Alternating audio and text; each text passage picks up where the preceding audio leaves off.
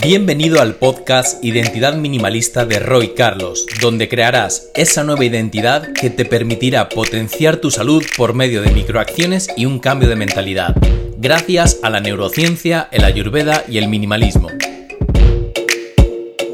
Hola, hola, bienvenida, bienvenido a este nuevo episodio número 43 de el podcast de Identidad Minimalista. En este episodio vas a aprender cómo conseguir una alimentación minimalista en tres pasos y qué es esto de la alimentación minimalista. Comenzamos hablando de lo más importante, qué es esto de la alimentación minimalista y no significa que vayamos a comer menos, ni poco, ni muy reducido, ni que quedemos desnutridos, ni mucho menos, sino que significa lo mismo que queremos eh, interpretar con el estilo de vida minimalista, es encontrar los esenciales alimentos que a ti te nutren de manera más eficiente, que van con tu naturaleza, con tu cuerpo. Y esto es algo que te voy a comentar en cada uno de los pasos que te voy a compartir para que entiendas cómo podemos ir de lo más grueso a lo más específico, llegando a nutrirnos con la forma que a nosotros nos conviene, según nuestras características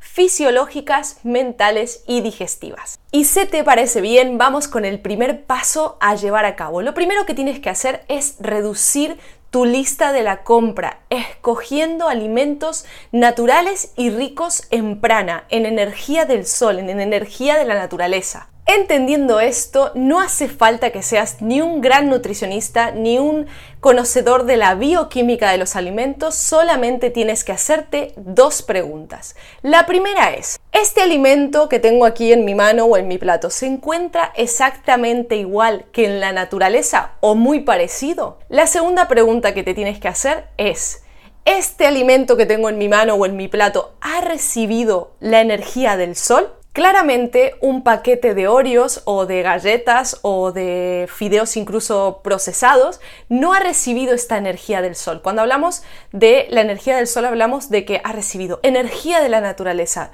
Cuanta más tenga de esta, más potente va a ser la nutrición de este alimento en tu cuerpo. Habrá vida y por lo tanto te la transmitirá a tu cuerpo lleno de macronutrientes, de micronutrientes por doquier. Así que esta es la primer criba que tienes que hacer de tu listas de los alimentos. Incluso el hecho de observar tu mismo carro de la compra te va a llenar de orgullo cuando dejes de ver que está lleno de plásticos y bolsas por todas partes que prácticamente no tienen absolutamente nada de prana. Y por supuesto, hay que ser congruentes con este tipo de estilo de vida y hay que entender que también muchas veces es muy complejo escoger eh, absolutamente todos los alimentos naturales dependiendo de la zona que vivas, pero debería ser lo más importante. Aquí siempre tenemos que tener un espacio, podríamos decir, de de benevolencia. Entonces podemos tener un 80% de alimentos naturales no procesados y un 20% incluso de algún tipo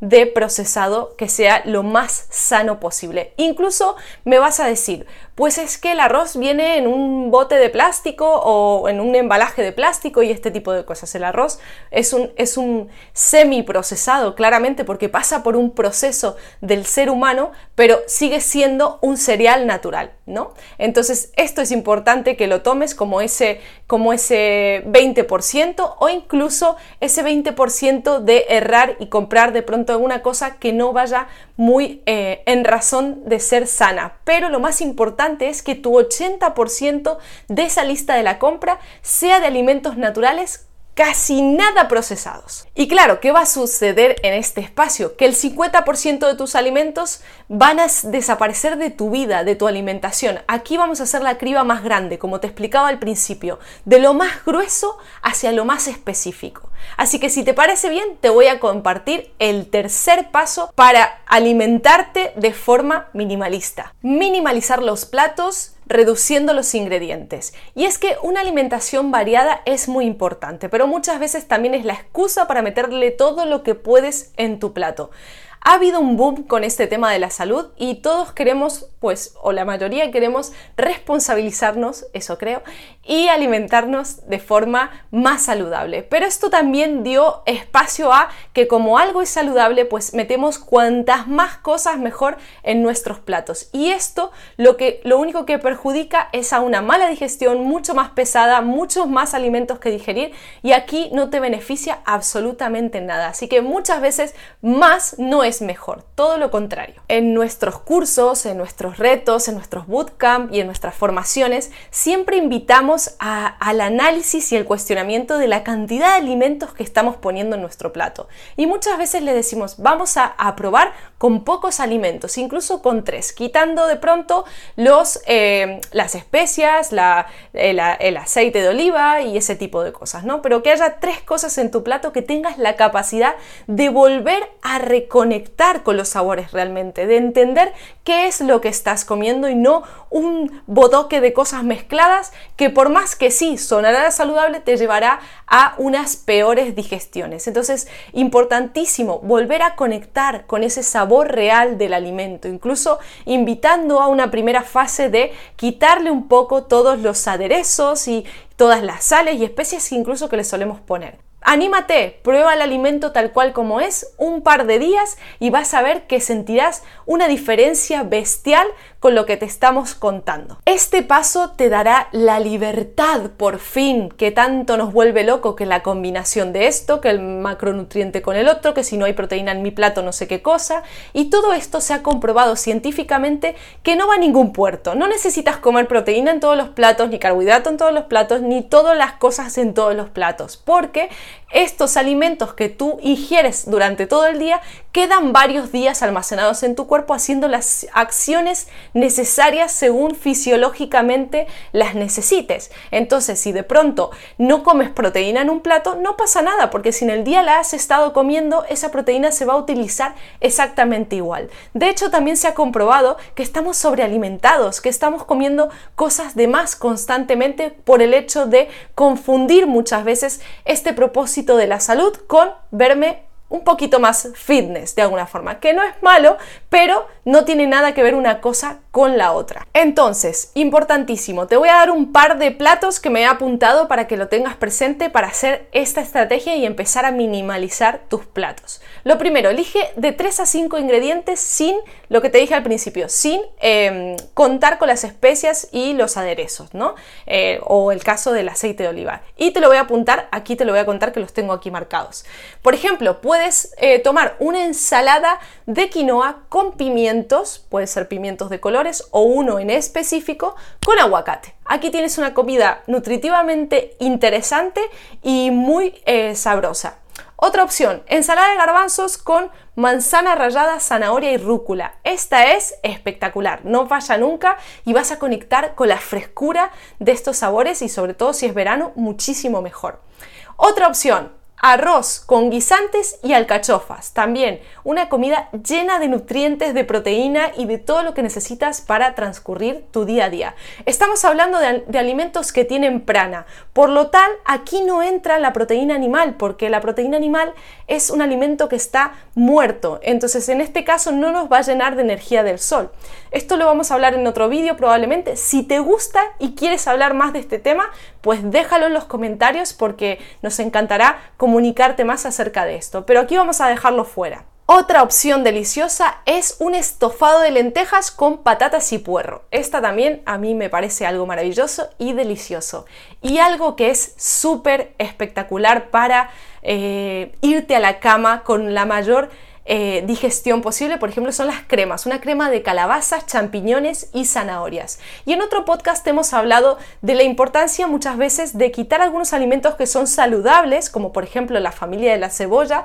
Cuando lo ponemos en las cremas, esto hace que nuestra energía del cuerpo esté más activa. Y lo que buscamos muchas veces es encontrar nuestro cuerpo más sádvico, que esto lo puedes ver en otros, eh, en otros podcasts, en otros vídeos de YouTube, que lo explicamos perfecto, para que estemos más en paz, más tranquilos. Y esto nos va a ayudar a obtener mayor claridad en nuestra mente, en nuestros pensamientos, en nuestras toma de decisiones también e incluso eh, bajar esa ansiedad y ese hambre emocional que muchas veces despierta cuando estamos estresados. Muy bien, hasta aquí el paso número 2. Y si te animas a aplicarlo, nos va a encantar ver en las redes sociales, por ejemplo en Instagram, cómo están estos platitos con pocos ingredientes y escríbenos, coméntanos cómo has conectado con esos sabores nuevamente, qué sensación te ha dado de comer de la tierra, de la energía del sol. Es como cuando es verano y comes fruta y te sientes completamente alineado con las circunstancias, básicamente, ¿no? Tengo el cuerpo más deshidratado, más calor